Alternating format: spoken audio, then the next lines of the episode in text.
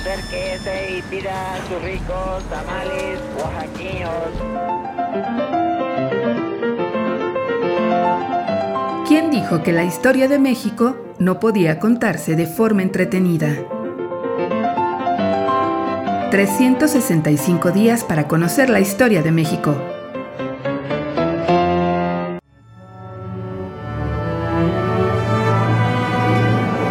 Martes.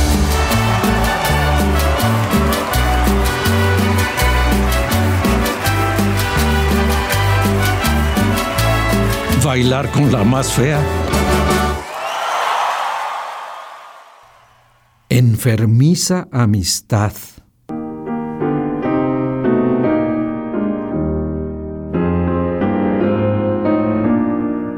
Al enterarse de la triste noticia, el Congreso votó una ley de manera unánime declarando que Francisco Zarco mereció el bien de la patria y ordenando que su nombre se inscribiera con letras de oro en el Salón de Sesiones del Congreso de la Unión.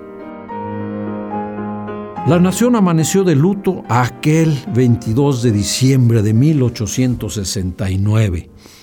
El célebre periodista liberal diputado constituyente en 1857, ministro de varios gobiernos y director del periódico El Siglo XIX, había fallecido a las seis horas, cuando alcanzaba la edad de 40 años. La clase política, la masonería, decenas de periodistas y buena parte de la sociedad capitalina acompañaron al cortejo fúnebre por las calles de la ciudad hasta el Panteón de San Fernando. Antes del entierro, varios discursos enaltecieron la figura del periodista. La República está de duelo y el alma de los mexicanos se halla turbada y triste, dijo Ignacio Manuel Altamirano. Su muerte es una calamidad social, señaló José María Iglesias. La gente se retiró del cementerio sin saber, sin saber que la caja modesta, pero decente, que vieron descender en la fosa, no contenía el cuerpo de Francisco Zarco. El cadáver previamente embalsamado, vestido con levita y con gorra, había sido colocado frente a una mesa como si estuviera escribiendo para toda la eternidad, en la casa del diputado Felipe Sánchez Solís, amigo íntimo de Sarco. Durante varios meses, la macabra escena se repetía.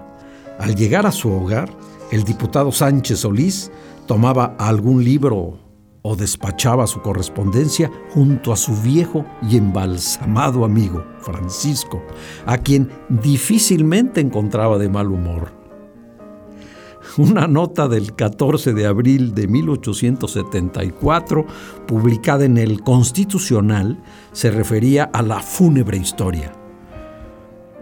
Deseoso de que el cadáver del eminente periodista se conservara el mayor tiempo posible, lo hizo embalsamar con sumo cuidado.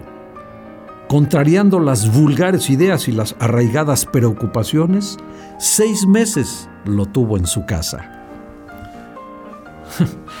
No se sabe a ciencia cierta si la familia le autorizó a sustituir el cadáver, introduciendo objetos pesados en el ataúd al que todo México rindió honores, ni tampoco si sabían que don Francisco continuaba escribiendo después de muerto. Sin embargo, varias personas persuadieron al diputado para que guardara la admiración por su amigo tan solo en su corazón y le diera cristiana sepultura. De esa forma, acompañado solo de varios amigos y con el mayor silencio, ha sido sepultado en el Panteón de San Fernando el cadáver.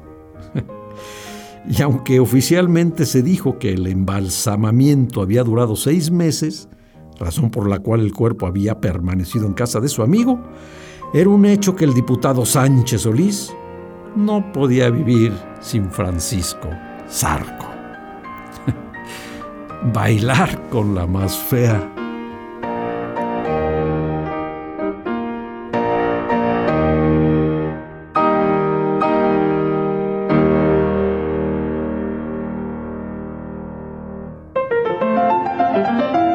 365 días para conocer la historia de México. Esta es una producción de Radio Universidad de Guanajuato y la Dirección de Extensión Cultural en voz del Teatro Universitario.